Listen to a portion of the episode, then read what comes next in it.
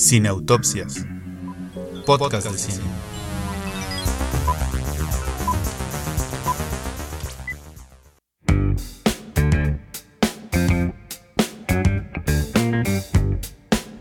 ¿Qué tal amigos? ¿Cómo están?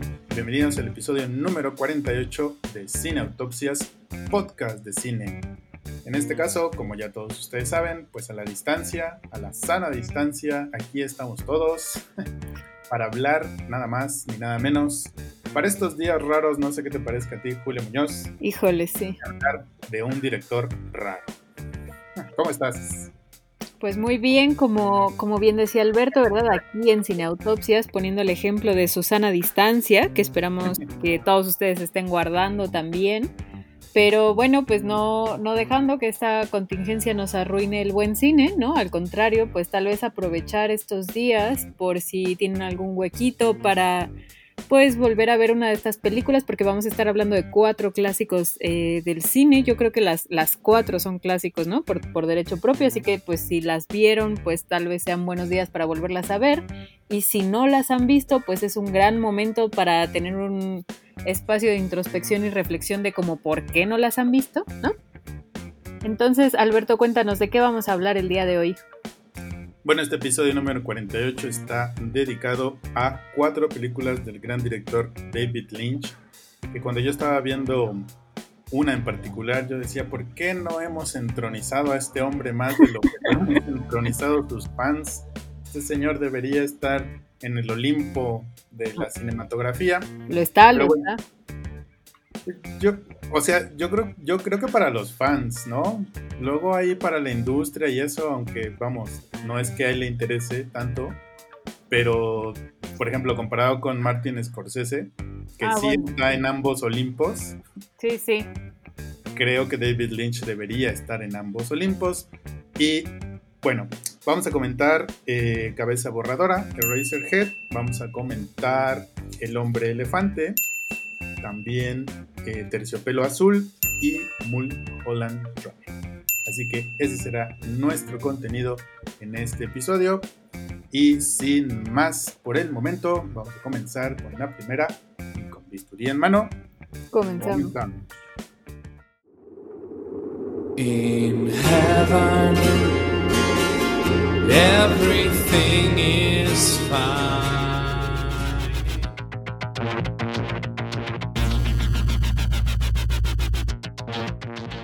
Bueno, pues si escucharon nuestro último episodio de Cine Autopsias, que lo dedicamos también a uno de los clásicos del cine, a Kubrick, ahí cuando llegamos a 2001, Odisea del Espacio, dijimos y, lo enfatizamos lo suficiente, que nada ni nadie te podía preparar para ver una película así.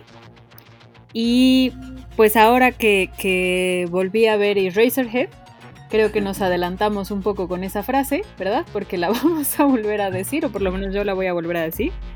Nada ni nadie te puede preparar en la vida para la experiencia onírica y subnormal que es ver eh, Cabeza de Borradora o Eraserhead. No sé si tú estés de acuerdo, Alberto, pero creo que de verdad, si, si con 2001 era eh, pues agárrese quien pueda, con Eraserhead puede que tengamos una película todavía más extraña y tal vez por eso difícil de ver.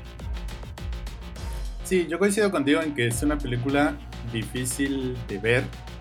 A mí en lo particular es una película que me incomodó mucho la primera vez que la vi, porque sí tiene imágenes que yo llamaría grotescas en muchos sentidos y creo que creo que de alguna manera en eso conecta con el hombre elefante, aunque sería otro tipo de, de, incomodidad.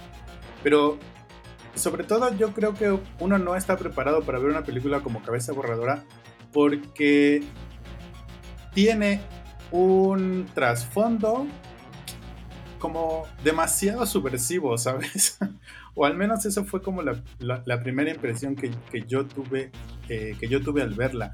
es una película demasiado subversiva, pero al mismo tiempo también es demasiado onírica y entonces es ahí como esa incomodidad o como ese no estar preparado para lo que estás viendo, porque no sabes como por dónde tomar esa película, ¿no? ¿Tú cómo ves? Sí, yo eh, coincido contigo en que en realidad es una película difícil de, categorizar y que bueno, nosotros como audiencia lo que es más o menos normal es que tratemos de buscarle, ¿no? Cajones a, las películas que vemos. Por ejemplo, ah, es una película de detectives, de misterio, o es un drama, o es... Y, y aquí a ver, digamos, a, mí también me causó muchísima incomodidad la primera vez que la vi y cuando la volví a ver y, yo no sé si algún día me va a dejar de causar esa incomodidad. Y en parte es eso, que no la puedes eh, clasificar, que sabes que estás viendo, pues sí, o sea, que, va a haber elementos oníricos que van a irrumpir en la trama, porque bueno, a ver, solo por si no la han visto, eh, brevemente de qué va esta película, ¿no? Em, pues un, un, chico, nuestro protagonista, Henry, se entera que pues su expareja lo, lo busca para decirle que quedó embarazada, pero hubo un problema con el embarazo, así que ahora tiene que cuidar a un bebé, a una criatura, bebé. Y, a ver, pues claramente es un poco, yo creo, esto podría no ser tan controversial, yo creo que es como una, película sobre lo amenazante, escalofriante y surreal que puede llegar a ser la paternidad, ¿no? No, no sé cómo lo, ves tú. No, justo así, en, este intento como de clasificar, encajonar las cosas que vemos, tanto por la buena como por la mala, a veces este intento de clasificación pues es un, como un primer paso hacia una comprensión de algo que te rebasa, ¿no? Entonces, yo pensé en esta película como un surrealismo industrial. o sea, yo creo que la película está en la línea del surrealismo más puro, como el de Buñuel, como el de Breton, pero al mismo tiempo es una extensión de ese, surrealismo hacia unas preocupaciones y hacia un ambiente que no tenían los surrealistas originales, ¿no? Porque vamos, con todo lo que los admiramos, es verdad que, gente como Dalí, que gente como Bretón y como Puñuel, pues tenían una posición acomodada en la sociedad por sus familias. Pero aquí lo que nos están presentando es este ambiente totalmente gris, no solo porque la película está en blanco y negro, este ambiente totalmente industrial, lleno de polvo, lleno de viscosidad, lleno de unas fluidos humanos todo el tiempo. Sí. Y, que te está hablando también de no solamente lo aterrador que va a ser la experiencia de ser padre, sino lo aterrador que es en un mundo en el cual no te va a cobijar ni laboral, ni emocional, ni, ni espiritualmente. Entonces hay todo este ambiente de industrialización en donde esos sueños soníricos van a ser como cortados, como limitados, pero al mismo tiempo también estará toda, eh, como toda una crítica a las dinámicas familiares, a las relaciones de pareja, a la forma en la que este personaje en particular ve al hijo como una amenaza. Entonces todas esas mezclas te te, arrojan un, producto que, que, sí es difícil de clasificar, que sí es difícil de ver, pero que te estimula, te estimula la imaginación y el pensamiento, Julio Muñoz.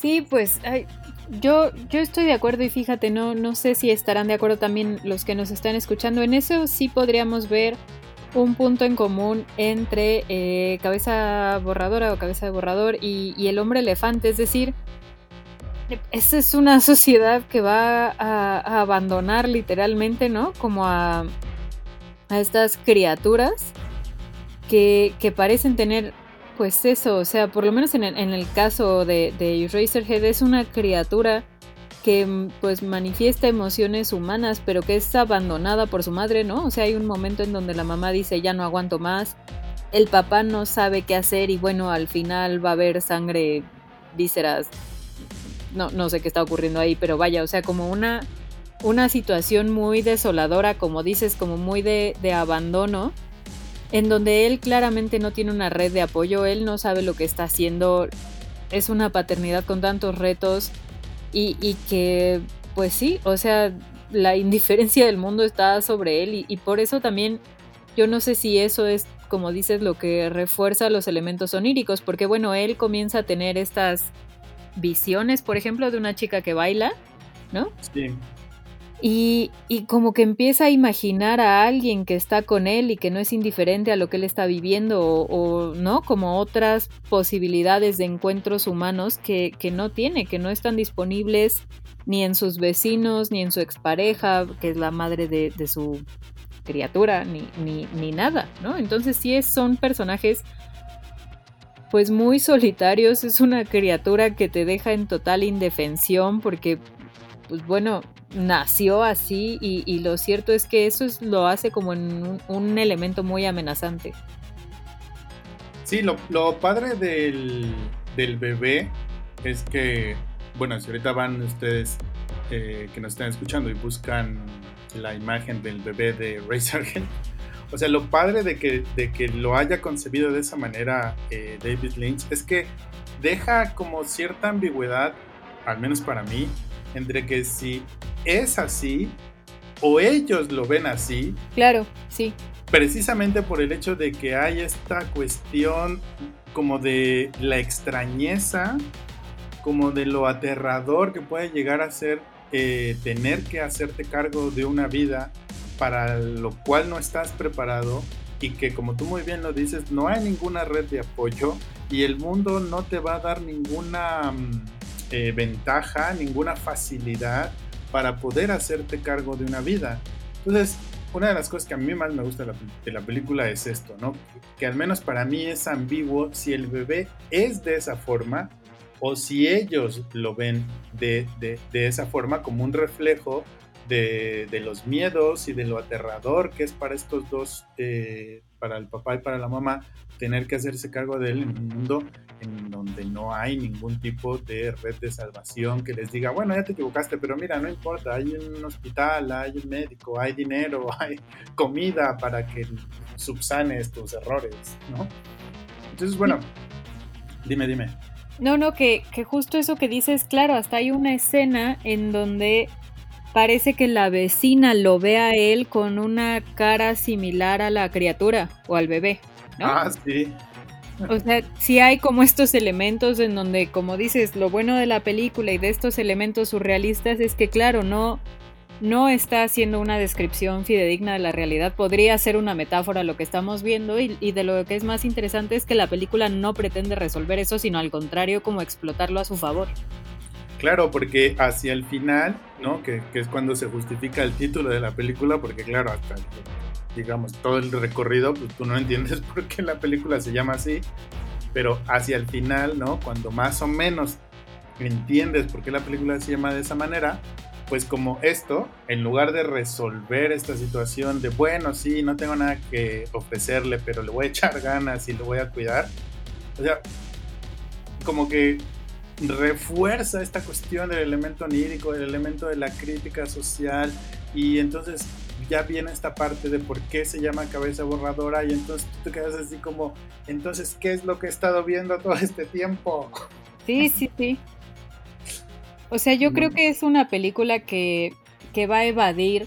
Bueno, el, mismo Lynch evade cuando le preguntan, oiga, ¿de qué, qué? Explíquenos la película, ¿no? Él mismo dice, no, no se trata de, de explicarla, ¿no? Y en ese sentido, eh, yo diría que es más bien una película que tienen que vivir, se tienen que dar la oportunidad de, desesperarse viéndola, de desesperarse escuchando los llantos del bebé, ¿no? ¡Ay, sí, qué horror! Porque sí es una cosa de, híjole, sí, la paternidad, ¿cómo lo hacen? ¿No? O sea, como realmente es una película que te va a hacer, digamos, cuestionarte esta experiencia y, y efectivamente no es una película fácil de ver pero vale una experiencia por ver lo que el cine te puede brindar como, como una invitación a vivir algo que de otra forma, ¿no?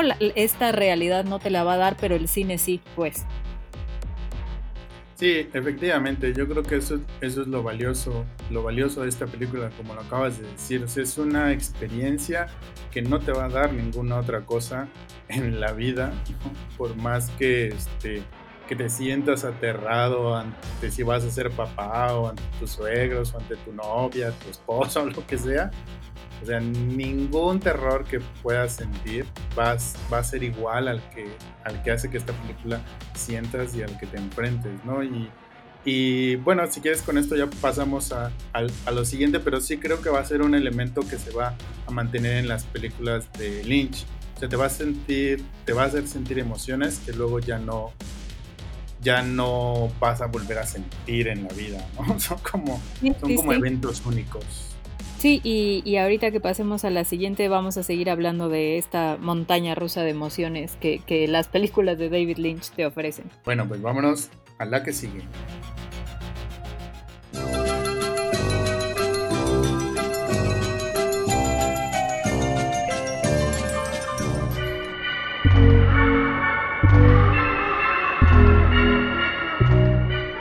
Bien, bueno, pues si de sociedades decadentes y mala leche se trata, pues El hombre elefante, que también es una película muy temprana en la filmografía de David Lynch, pues va a explorar a través de este personaje que si mal no recuerdo es de la vida real, ¿no? Así es. Que, que tiene al, muchas enfermedades y deformaciones de, de, de la piel y de sus músculos y de su cara y todo que, bueno, pues la gente lo llama el hombre elefante, ¿no? Y que anda por estos como ferias itinerantes, está, se presenta como freak, como un fenómeno, y bueno, pues hay un personaje que saca, de, saca provecho de esto, ¿no? De cobra para que la gente lo vea y se espante. Y bueno, pues de pronto encuentra un doctor que con este espíritu cientificista dice, no, este no es un freak, este es una persona nada más que está enfermo y pues yo no sé si a partir de ahí empieza una segunda tragedia en la vida de este personaje o la verdadera tragedia. Pero tú cómo lo ves, Julio Muñoz. Pues yo eh, creo que, que, como lo dices, la verdad es que algo que me parece una virtud de la película es que no, no traza una distinción entre, bueno, los del circo eran unos este, pues desgraciados, sin educación, ¿no? Eh, prejuiciosos y la gente científica del hospital, humanitaria e ilustrada. O sea, yo, yo creo que ahí justo la, la, película lo que nos permite ver es que no hay tal ilustración en, en, los ámbitos científicos, ¿no? O por qué no necesariamente un hospital, que uno creería que es pues un lugar con muchos menos prejuicios y más humanidad que un, que un circo de este tipo, de esta época, eh, pero lo que es cierto es que no, o sea, se me hace que es una película que denuncia de manera brutal cómo, cómo podemos llegar a ser tan crueles como, como seres humanos con nosotros mismos y cómo eso no conoce ningún tipo de oficio, límite, frontera o, ambiente, pero no, no sé tú qué opinas. Sí, yo mientras eh, la estaba volviendo a ver estaba pensando en esta película de Truffaut, El Niño Salvaje, ¿te acuerdas? Sí sé si también ustedes la hayan visto por escuchas, pero es justo el, el, reflejo contrario, mientras que en la película de Truffaut, aunque no la voy a spoilear, ¿verdad? Pero no sabemos si logra su objetivo o no, pero sí hay esta idea de que por la educación y por el buen trato y el conocimiento, cualquier persona puede llegar a ser educada, y tener éxito en la vida, o sea, a través de conocimiento Aquí es exactamente lo contrario, o sea, no importa, como tú bien lo dices, si este, si este personaje está entre lo peor o lo, entre comillas, y lo mejor también, entre comillas, de la sociedad, o sea, no parece ser que ninguno de los dos polos en realidad tenga la suficiente humanidad como para reconocerlo como una persona. Porque es a través de su deformidad física que Lynch está, está retratando la deformación social, ¿no? La deformación que como seres humanos tenemos. Sí, y, ahí es, por eso yo creo que la, cosa de este personaje interpretado por, por, Anthony Hopkins muy joven.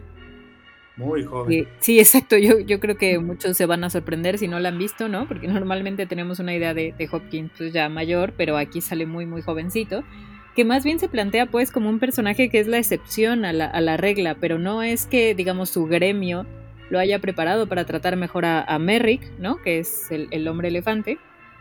Y, y, claro, la cosa es cómo eh, somos incapaces de ver, digamos, la humanidad en el otro más allá de estas eh, deformidades. Y esto que también decíamos con, con cabeza borradora, o sea, de si de si también es una metáfora para cómo lo ven, digamos, él sí tiene estas deformidades físicas, ¿no? Aquí sí es, digamos, es menos ambiguo que en, la otra, Pero aún así pareciera ser que eso es lo único que ven, ¿no? Porque a pesar de que Merrick demuestra que es muy sensible, muy inteligente, que tiene grandes aptitudes para la ciencia, para el arte, para, digamos, pues sí, para aquello que definiríamos como elementos esenciales de la experiencia humana, no ven más allá de eso. Entonces sí, hay un punto en donde no son solo las deformidades físicas, que en este caso sí existen, sino cómo eso es lo único que es percibido por, por las personas, ¿no? En, general. Sí, porque tanto cuando él está viviendo en el circo, como luego, por decirlo de esta manera, ya está regenerado en la sociedad y que va al teatro y todo esto, o sea, él sigue siendo una atracción. No importa que en el circo haya estado desnudo y en el teatro vaya de etiqueta, la gente lo sigue viendo como una atracción, como algo que no es humano.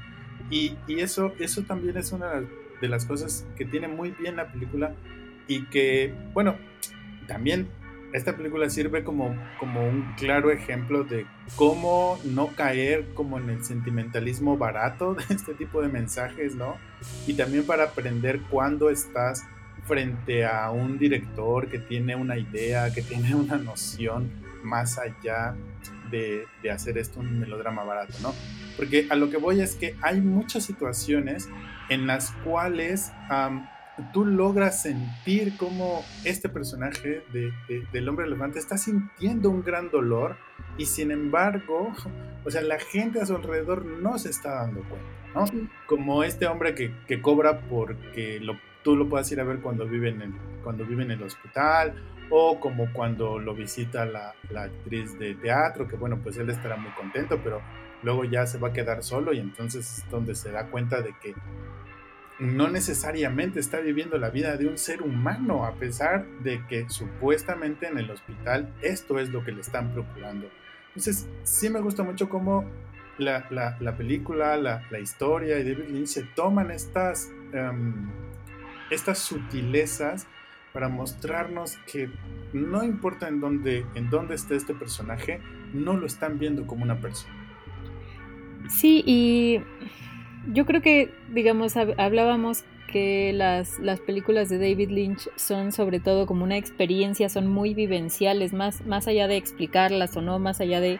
Y este es, de, junto con una, una historia sencilla, de las más convencionales, aún así como dices, no es una película que pretenda ser moralina de enseñarte a ser mejor persona hacia el final.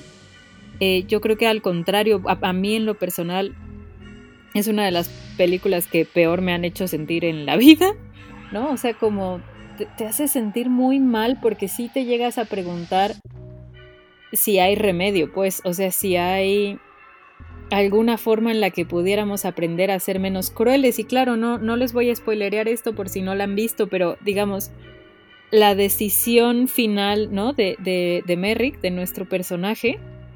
Uy, no, sí, spoilealo.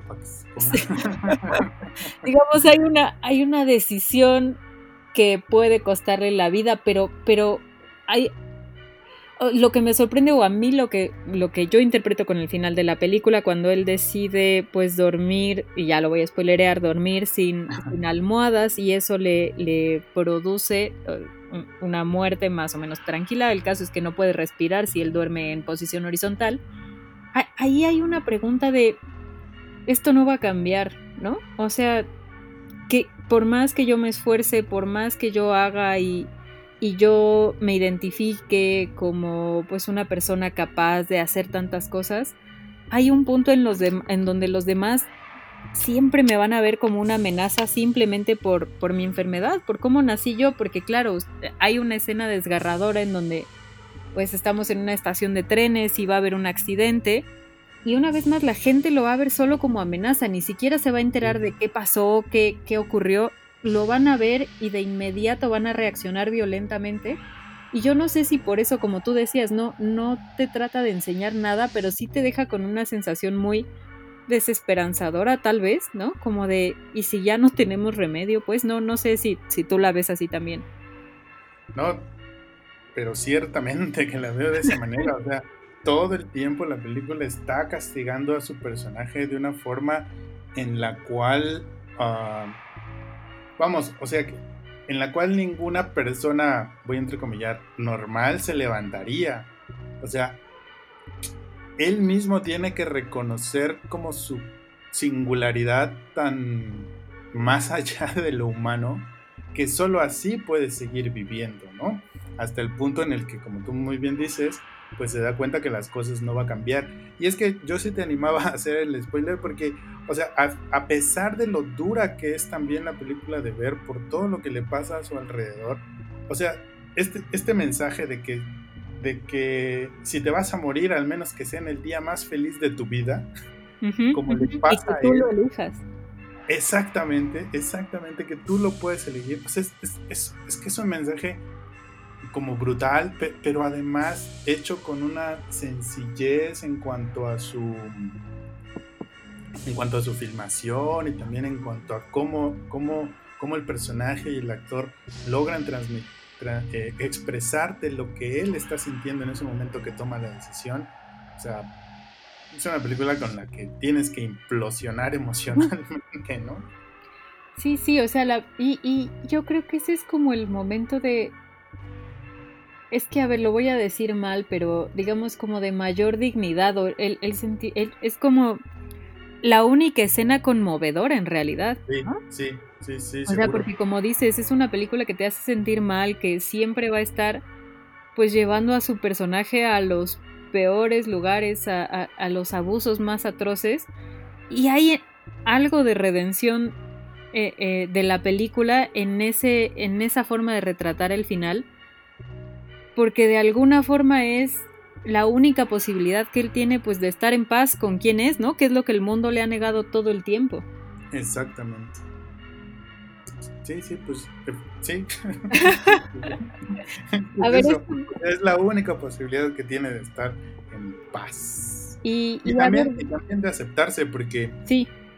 también es verdad que, que digamos que su identidad estaba construida sobre lo que le decían los otros en el circo era tú eres un monstruo y acá no, si eres una persona y puedes recitar la Biblia y no sé qué.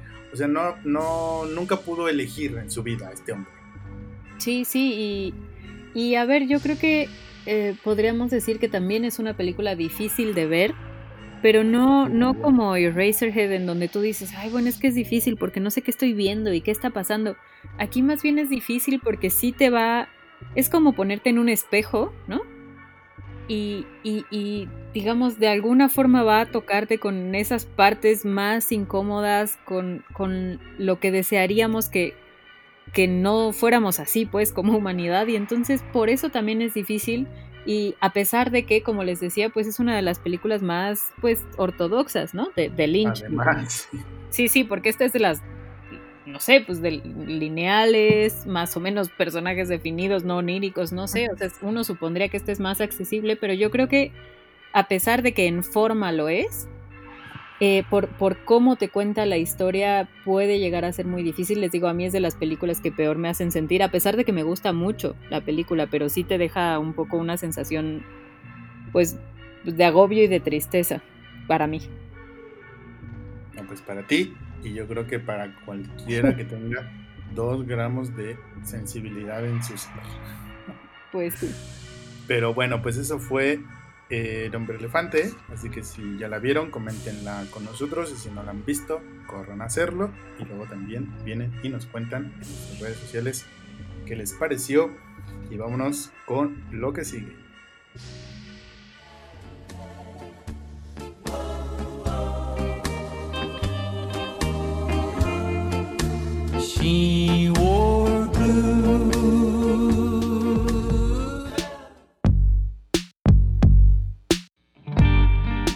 Bueno, pues vamos a comentar la tercera película eh, que tenemos preparada para ustedes de David Lynch en esta ocasión. Y bueno, si, si ustedes recuerdan y han estado con Cine Autopsias desde el inicio, sabrán que pues uno de los motivos para empezar este bonito proyecto fue Twin Peaks, ¿no?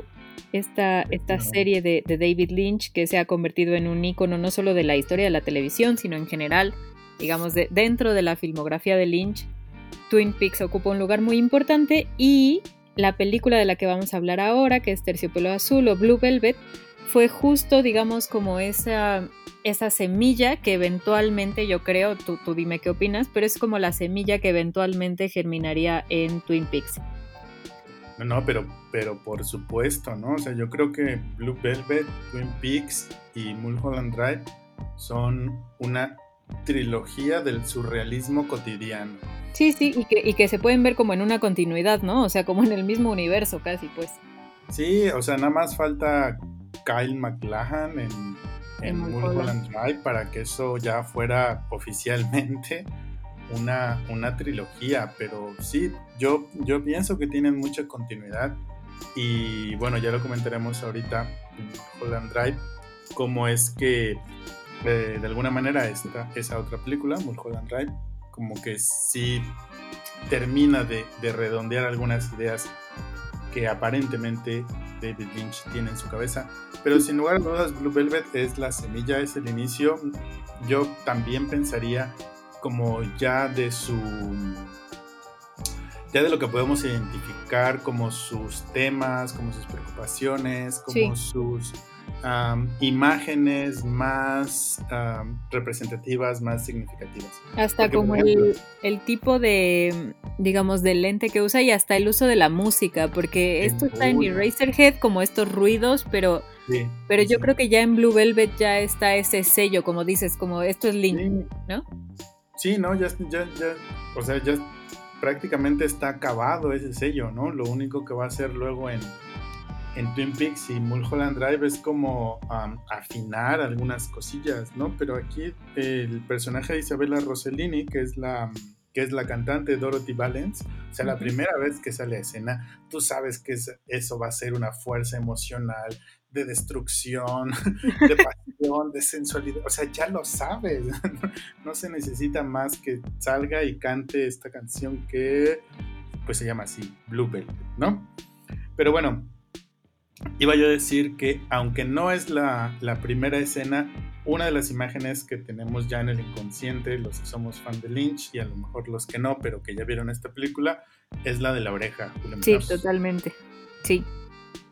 Y, que, no sé, para ti eh, se conecta justo, digo solo porque lo dijiste ahorita, con esa primera escena inicial del suburbio, del pasto, del típico gringo eh, regando su jardín, su jardín ¿no?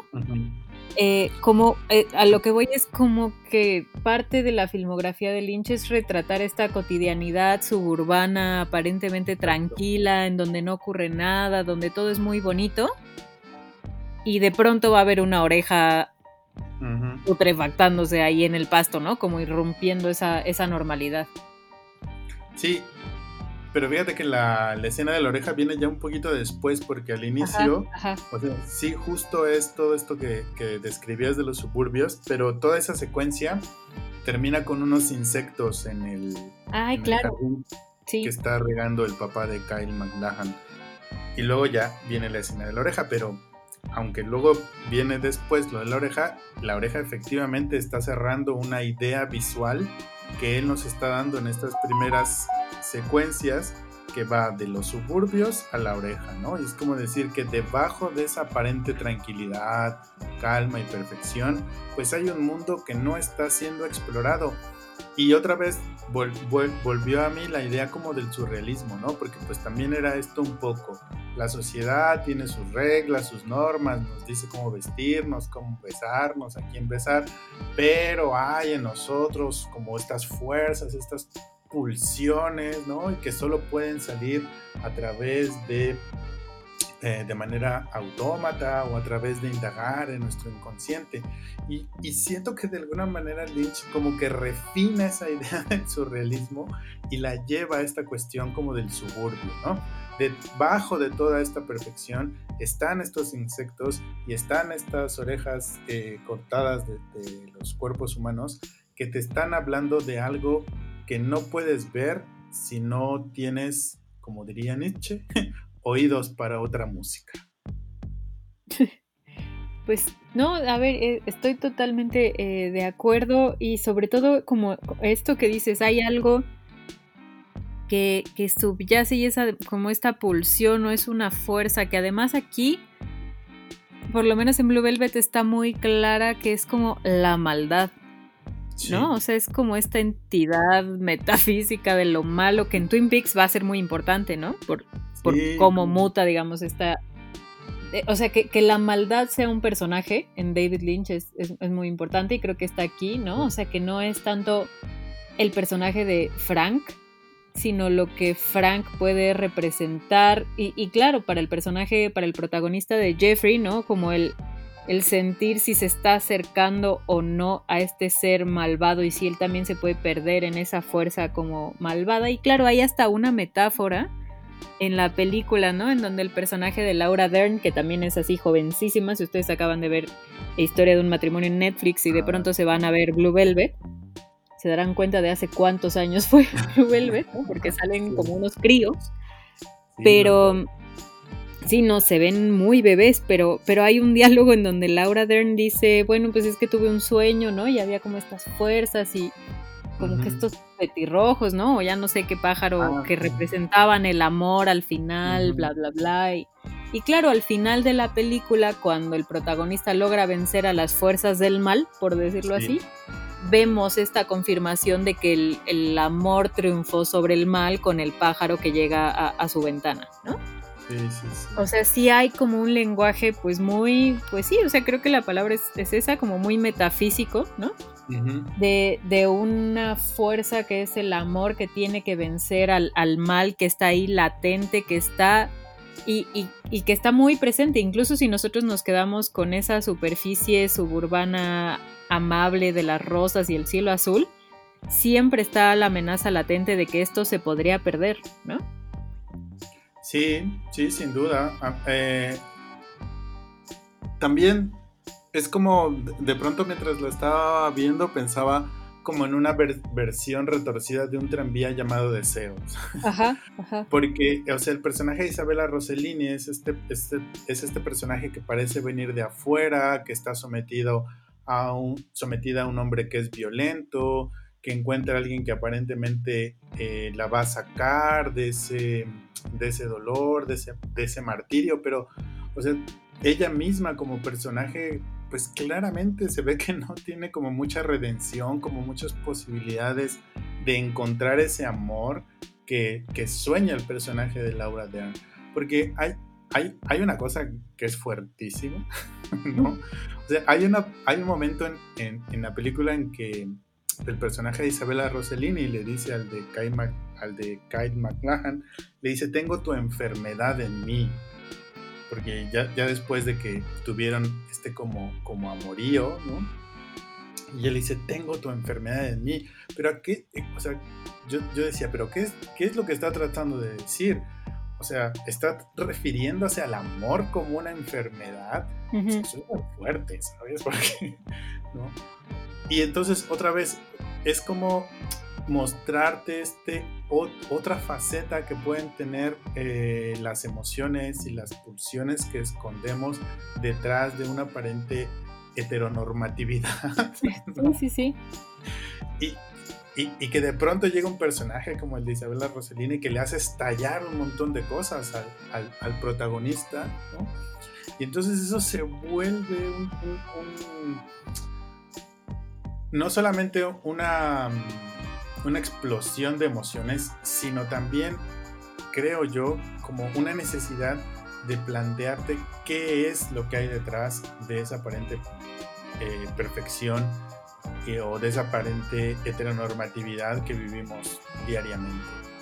Sí, y, y, a ver, yo diría que, por ejemplo, una lectura fácil sería decir, no, bueno, pues es que él pues, las engañaba porque un poco con una y luego con otra, ¿no? Y un poco así, pero lo que es cierto es que yo, yo creo que es un personaje que, que tiene que definir quién es a partir de la relación que tiene eh, con ellas dos, ¿no?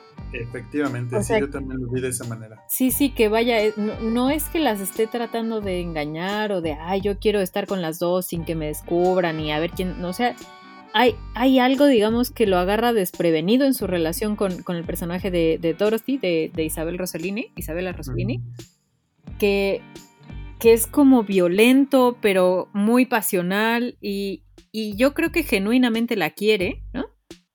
Que quiere protegerla, pero acaba golpeándola también. O sea, no, no sé, como una cuestión muy tórrida y ahí tiene que definir pues claro, hay una escena en donde, en donde Jeffrey, el personaje de, de, Kyle MacLachlan, está llorando porque se da cuenta de cómo es cuando está con ella. Y, y, que al final él tiene que decidir que quiere ser la persona que es cuando está con el personaje de Laura Dern, ¿no? no, no, sé si lo dije muy en, en, como muy enredado, pero digamos, cada una de estas chicas saca algo diferente de él y él tiene que llegar a decidir qué persona quiere ser y cómo las puede querer y proteger al mismo tiempo, al mismo, al, mismo tiempo que, está definiendo o descubriendo quién es, ¿no? Sí, porque otra vez, o sea, es, eso que acabas de, de, mencionar, o sea, también podría ser la línea argumental de una película de adolescentes, ¿no? O sea, un adolescente que está de novio con la chica de su edad, pero que se encuentra una mujer mayor que le descubre otras emociones, otros deseos, y entonces te puede decir por la beta de no, pues vive cada cosa en tu momento y a tu edad y no sé qué. O sea, hay como esa parte como, como muy gringa, por decirlo de esa manera, en las películas de, de Lynch, pero, pero retorcido, ¿sabes? o sea, como encontrar esa forma de que el personaje de, Jeffrey eh, conociera, expresara esas otras emociones más ocultas de su personalidad junto con el personaje de Isabella Rossellini. O sea, eso es de genio, la verdad. que, a David Lynch se le hubiera ocurrido poner en los dos polos a esas dos mujeres y hacer del personaje de Kyle no, no una especie como de, de yo puedo con todas, sino de no sé por hacia dónde irme. Sí. Entonces, mostrar esa dualidad que hay en, en, él y en una de esas en todos hacia aquello que debemos hacer y lo que queremos hacer. O sea, no sé. Otra vez yo no sé si también ya me enredé en lo que quiero decir. No, no, sí. O sea, Pero la cosa es que... Ajá. Dime, dime. O sea, es, es que eso que acabas de decir, como esta lucha entre lo que debo y lo pasional, ¿no? Como Así, o sea, como muy, digamos, perdónenos la analogía, pero así como muy ego y super yo, me explico, y está tratando de definirse ahí entre estos dos polos, porque sí, sí es muy de, muy de pasional, irracional, impulsivo con Isabela, y Laura Dern representa la, como la bondad, la inocencia, lo bueno en el mundo, el, el deber, ¿no? Entonces yo creo que sí, o sea que, como dices, esta trama que podría ser fácil o una, una fórmula más o menos trillada de un triángulo amoroso, lo convierte en una metáfora para muchas cosas que están pasando en, la película y en la historia y que nos ayudan, digamos, a como pistas de lectura a tratar de entender qué está pasando en la película. Sí, como pistas, luego nada más, ¿no? Porque también, y esto es lo, lo padre de las películas de David Lynch, que bueno, uno tiene que armar armando, eh, uno tiene que ir armando el rompecabezas y a ver si te sale. Sí. ¿No? Porque fíjate, ya nada más como último detalle, ya para ir cerrando, o sea, cuando vemos la primera oreja, eh, nosotros entramos en ella, ¿no? O sea, la cámara se va acercando a la, a la primera oreja. Pero luego ya hacia el final, como, como tú lo describías hace un momento con esto de los pajaritos y todo, o sea, la cámara sale de la oreja de Kyle McLachlan. Entonces es como, como cerrar el, círculo, ¿no? Nosotros entramos y ya al final la, película sale de la oreja. Entonces, siento que sí te plantea ya esa última escena, que supuestamente es la secuencia que te va a decir, no, mira, pues el mundo está bien y lo que tú quieras. Pero ya ese detalle de hacer que la, que la escena se vea como que si nosotros saliéramos de su oreja, o sea, sí te hace preguntarte que en una de esas, igual y nada más era invento de este hombre todo lo que pasó. Sí, sí, o sea, siempre está esta duda de qué ocurre en las películas de David Lynch, ¿no? y, y, bueno, ahorita que comentemos Mulholland Drive, definitivamente vamos a regresar a la pregunta de qué es lo que está ocurriendo, porque digamos, no, no hay que tener una respuesta definitiva para disfrutar de estas películas, ¿no? Pero, pero bueno, igual y eso lo podemos comentar ahorita con la que sigue. Pues vámonos a la que sigue.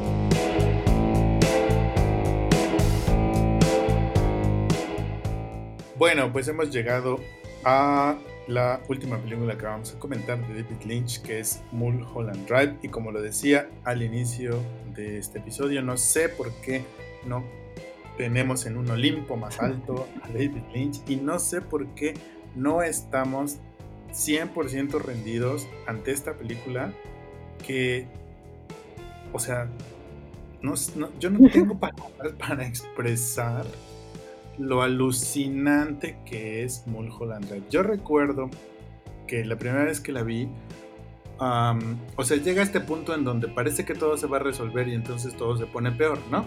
Sí. Entonces, yo me quedé como con esa idea, ¿no? Así de, ah, es una película, pues sí, en donde clásica de David Lynch, en donde todo se va a resolver y no, no se resuelve nada. O sea, pero esta vez que la volví a ver, o sea, son como demasiadas las emociones, las sensaciones, lo que pasa, lo que no pasa, lo que dicen, lo que no dicen.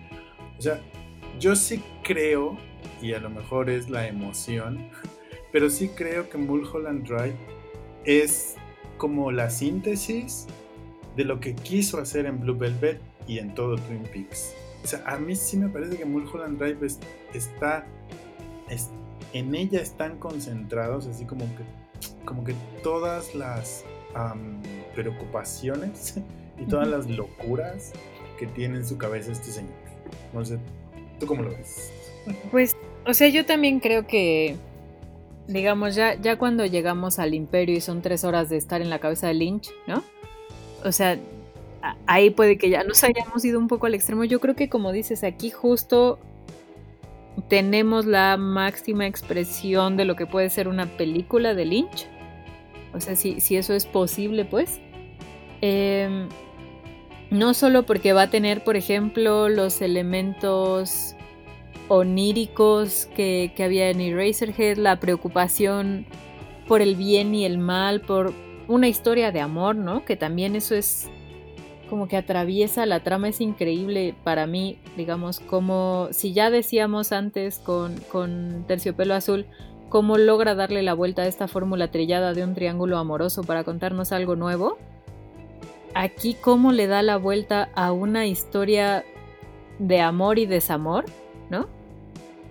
Se me hace magistral, pues. Ajá. Que, es que esa es la primera, perdóname que te interrumpa, es que esa es la primera locura. O sea, si esto no fuera una película de David Lynch, sería una película de Hallmark. Sí, sí, sí, sí. O sea, es que es, es, Y a ver, aquí sí yo creo que si no la han visto tampoco tiene caso que nosotros les digamos un poco de qué trata. Pues es que también quién sabe de qué trata. Sí, eso también, ¿no? Porque puede que los primeros que no sepamos somos nosotros. O sea, más allá de la historia de encuentro y desencuentro entre las dos protagonistas, ¿no? Que además aquí Naomi Watts, o sea, con todo respeto, debió haber ganado un Nobel o algo, o no sé. O sea, sí, seguro, un Ariel de perdida. O sea, algo pues, porque de verdad es como una cosa, o sea, el, rango de emociones y de escenarios por las que lo hace pasar. Incluso físicamente. Sí, sí, sí, sí.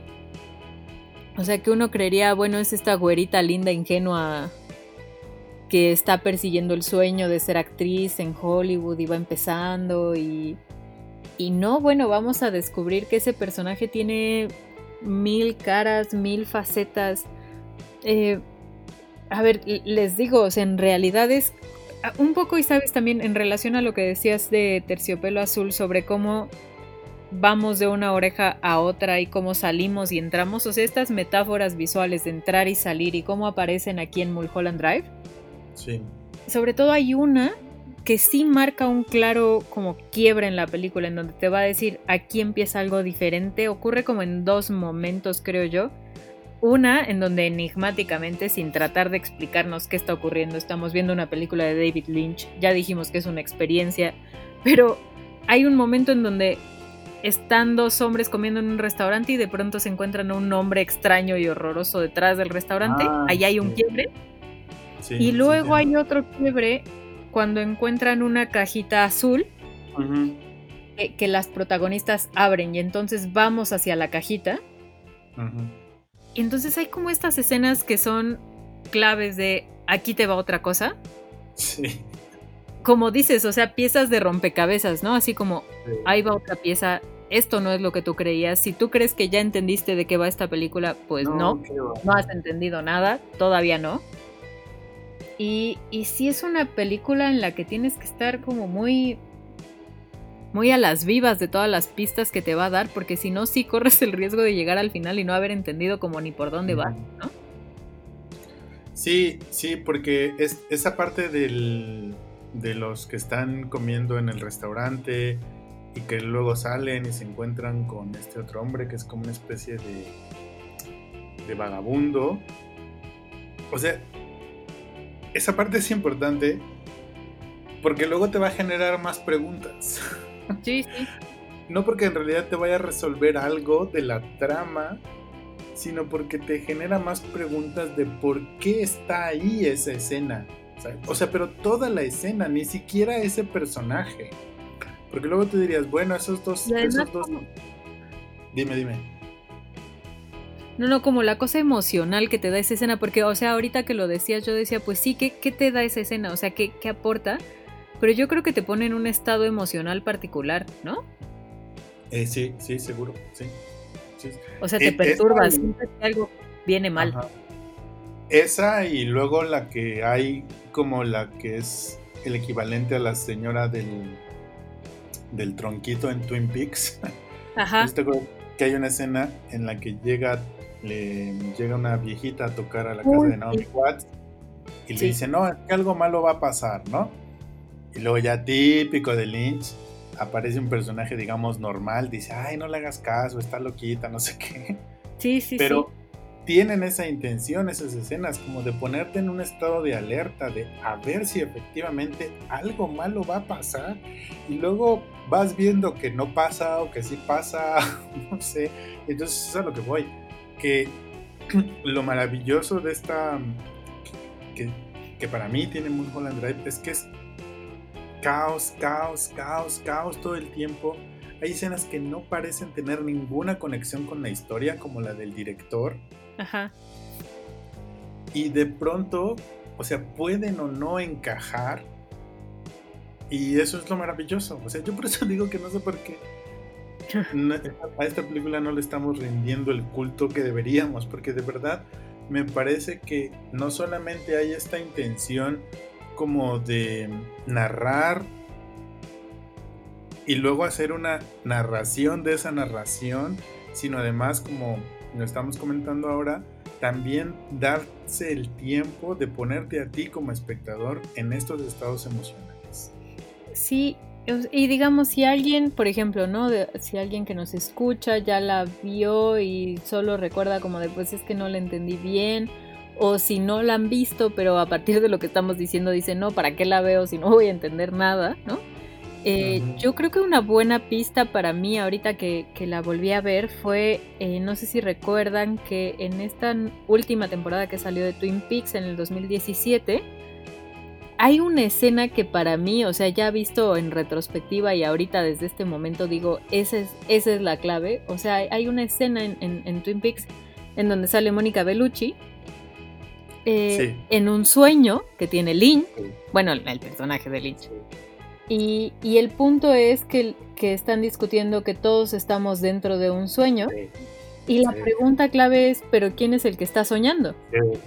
Y... No sigas porque voy a llorar. es que no, esa es la clave, la clave de lectura de Mulholland Drive. Esta es mi tesis de postdoctorado, le estoy anunciando.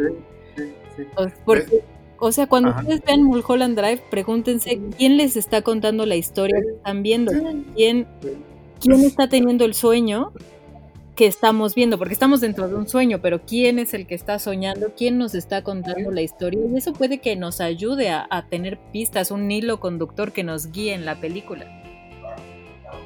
Sí, sí. yo ya estoy hecho mar de lágrimas. Porque por eso te digo que creo que Mulholland Drive es como, o sea, la obra. Porque e, esa escena de, con, con Mónica Belushi, o sea, esa pregunta, bueno, no solamente se aplica como en términos generales a la experiencia de, ir al cine o de ver una serie ahora en tu casa, ¿no? O sea, porque hay esta artificialidad de que se apagan las luces y entonces es como entrar en un sueño cuando vas al cine, ¿no? O sea, no solamente se aplica a eso, sino que también se aplica el mismo trabajo de David Lynch, porque también en Cabeza Borradora hay o sea, no, no decimos, eh, no hablábamos de, sueños o de impulsos como de manera metafórica. Efectivamente hay muchos sueños en, en Eraserhead que están hablando de estos impulsos, ¿no?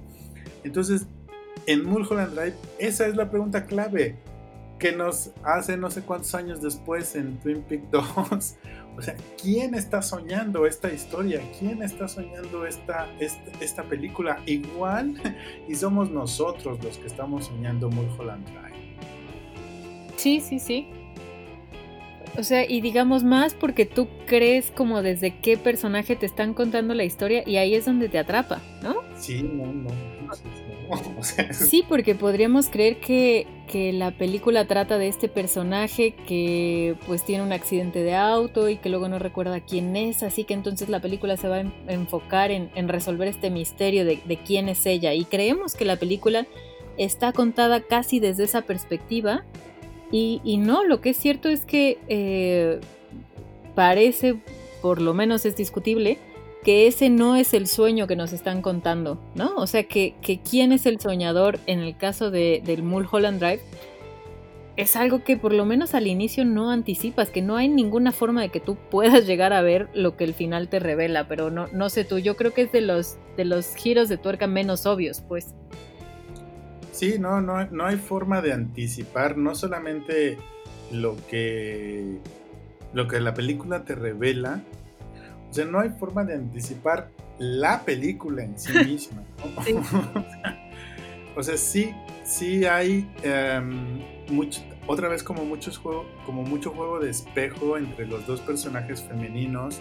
Hay este momento en donde las dos eh, tienen el pelo rubio y entonces parece que te está hablando como de la fusión de dos identidades o de la fusión del deseo, pero luego después de lo de la cajita azul, si no la han visto, este, pongan especial atención en lo de la cajita azul.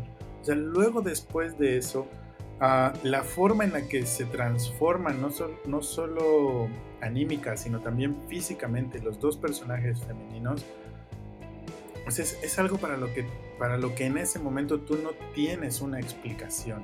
Porque además de, formas también oníricas y de formas también surrealistas, después de lo de la cajita azul, todo lo que viste antes tiene sentido, lo vuelves a ver de diferente forma a los personajes, a unos viejitos, al director de la película, a las mismas eh, protagonistas femeninas. O sea, lo vuelves a ver después de ese momento, pero ya no son esos personajes ya son otras personas completamente diferentes. Eso, es muy fuerte. Sí, sí, o sea, son como, como personajes diferentes, pero que como dices te ayudan a entender al, a los personajes de la primera mitad. Es decir, o sea, por poner un caso muy, muy particular, ¿no? O sea, como en la primera mitad de la película, estas dos protagonistas eh, se enamoran, ¿no? O sea, hay un momento en donde Naomi Watts le dice a la otra muchacha, oye, pues te amo, ¿no? Y uno dice, ¿sí?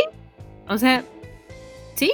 Porque pues, tienes pues poquito de pues conocerla y o sea, digamos, se siente un poco así como apresurado, pero pues tú dices, bueno, pues sí, sí ha de ser, ¿no? O sea, a veces así pues pasa que quieres mucho a una persona de pronto, pero no, o sea, a partir del momento cajita azul, en retrospectiva, entiendes, entiendes por qué Naomi Watts estaba enamorada, ¿no? ¿Por qué no era algo apresurado? Entiendes el contexto de esta relación que tú creías que era casual, de pues se encontraron por accidente, por azar y ahora se van a ayudar una a la otra. Y, y, no, o sea, aunque son personajes claramente diferentes, como dices, o sea, tendríamos entonces, si esto es así, como cuatro personajes diferentes, ¿no? De estas dos protagonistas de la primera mitad de la película y las otras dos protagonistas. Y a pesar de que son personajes diferentes, te permiten ir armando las piezas, te permiten ir diciendo, por eso se hablaban así, por eso esto ocurría. Pero también lo, lo que es maravilloso es que antes de la cajita azul, o sea, de todos modos, todo es coherente, ¿sabes? O sea, no hay, o sea, no son como dos películas diferentes, porque también en un momento el, personaje de Naomi Watts tiene una conexión de miradas con el personaje que es el director de cine. Sí. Y entonces es otra vez como esta típica historia de que la eh, joven llena de sueños llega a Hollywood y se va a enamorar del director y el director la va a hacer famosa. O sea, parece que va a ir por ahí, ¿no? Entonces tienen esta escena en donde intercambian miradas y los dos como que se enamoran, pero luego ya no pasa nada. Y entonces tú dices, bueno, pero ¿y entonces por qué me mostró eso? Y luego, cuando, después de lo de la cajita, entiendes por qué te mostró eso, por qué se tomó la molestia. Claro, claro. que en un primer momento parece no tener ningún sentido, pero luego, o sea, son, son como de esos detalles que te van a hacer que volar la cabeza. Claro, ¿no? Como el detalle de la mafia, que tú no entiendes nada, ni a qué va, ni qué está pasando. Con el director, o sea, ustedes, ustedes ya cuando la vean o la vuelvan a ver se darán cuenta que al parecer eso es como de, bueno, ¿esto a dónde va? Y al final entiendes, digamos, por qué, por qué había como esta subtrama de una mafia obligando al director a elegir a una actriz y no a otra. Y el caso es que sí, que te va a dar muchísimas piezas que es una película muy compleja, pero que como dice eh, Alberto tiene su propia lógica interna, o sea, es, muy coherente consigo misma, a pesar de que parece que tiene muchos cabos sueltos, están ahí varias piezas que uno tiene que ir activamente armando y conectando y, y, tienes que estar, digamos, muy, pues sí, muy atento a todo lo que va ocurriendo porque va a ser significativo, porque eventualmente va a cobrar sentido y solo tienes que darle como ese beneficio de la duda a la película de incluso si no vas entendiendo algo, seguir poniendo atención y dejar que la película te lleve a donde te quiere llevar. Pero, ¿sabes qué, es lo mejor? Que incluso aún teniendo sentido, la película no deja de ser sorprendente en sí misma. sí, no sí, es Como, no es como una explicación de, ah, y por eso, o sea, no. No, no, no, no, claro. de que te va a hacer sentido, la película no va a, dejar, o sea, no te va a soltar en el sentido en el que no sabes qué es lo que acabas de ver. Sí, sí, no, no tiene un cierre de aquí te va el repaso para que ahora sí entiendas, ¿no? Un poco como, por ejemplo, en sexto sentido, las películas de Shyamalan, en donde te resuelven el misterio y te lo explican. Aquí eso es cierto que, que no va a ocurrir y que también tiene que ver con esta yo creo, con esta escena musical, ¿no? En donde Rebeca del Río está cantando la de Llorando. Ah, llorando. Ajá, silencio y no hay banda, ¿no? Eh, y digamos, hay, hay como una música que sigue a pesar de que ya no están cantando. O sea, como esa disociación, ah, esa ruptura en la lógica. Sí. Creo que es lo que, lo que dices ahorita. O sea, claro, te va a hacer sentido porque ya te dijeron, todo es grabado, no estamos aquí, pero cuando ocurra ese, ese quiebre con la realidad, esa subrepción, igual te va a dejar sorprendido y no vas a entender bien qué estás viendo. Sí, sí, es cierto, tienes razón. No, pues, qué cabrón. o sea, es una gran película, denle la oportunidad. Si ya la habían empezado y no, como que no cacharon, vuélvanla a ver. Y les digo, creo que una clave de lectura es quién está soñando el sueño que estamos viviendo, ¿no? Cuando vemos esta película. Y, como dice Alberto, yo creo que definitivamente es una gran película que, que, merecería tal vez ser más reconocida fuera del nicho Lynch, pero, pero que definitivamente ahorita que tenemos tiempo libre vuelvan a verla.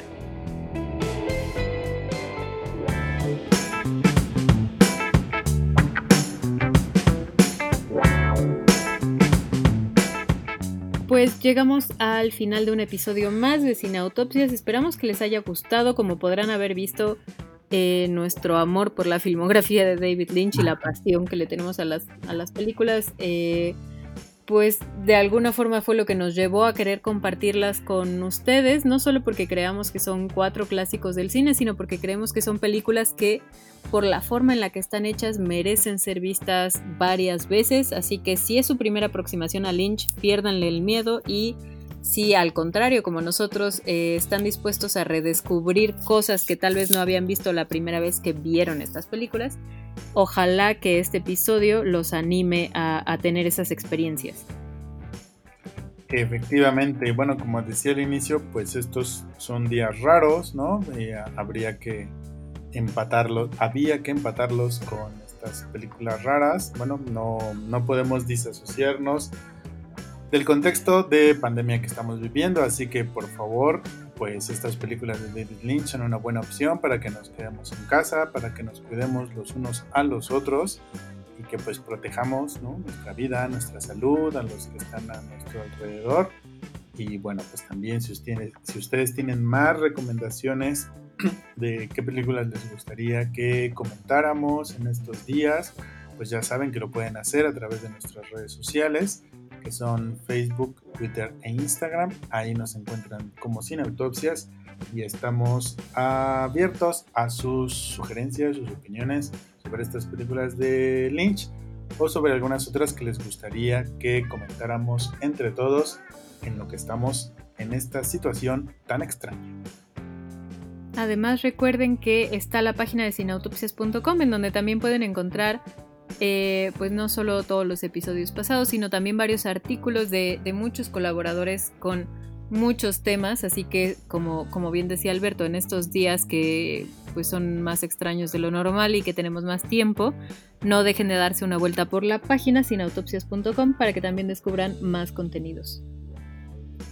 Muy bien, y pues este podcast ya saben que lo pueden escuchar en varias plataformas, en este en el que lo están oyendo pero también lo pueden escuchar en YouTube, en iBox, en iTunes, en Spotify y en otras muchas plataformas de podcasting. Muchas gracias por habernos acompañado en este recorrido por cuatro excelentes películas de David Lynch. Esperemos que les hayan gustado mucho.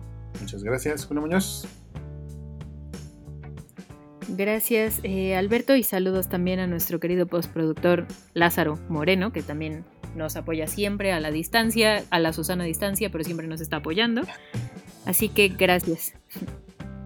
Muy bien, pues muchas gracias a ustedes que nos escucharon y nos vemos quizá y nos escuchamos en la siguiente autopsia. Hasta entonces. Hasta entonces.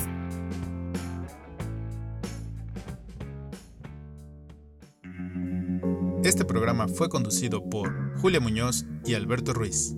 Postproducción Lázaro Moreno. Idea original Alberto Ruiz.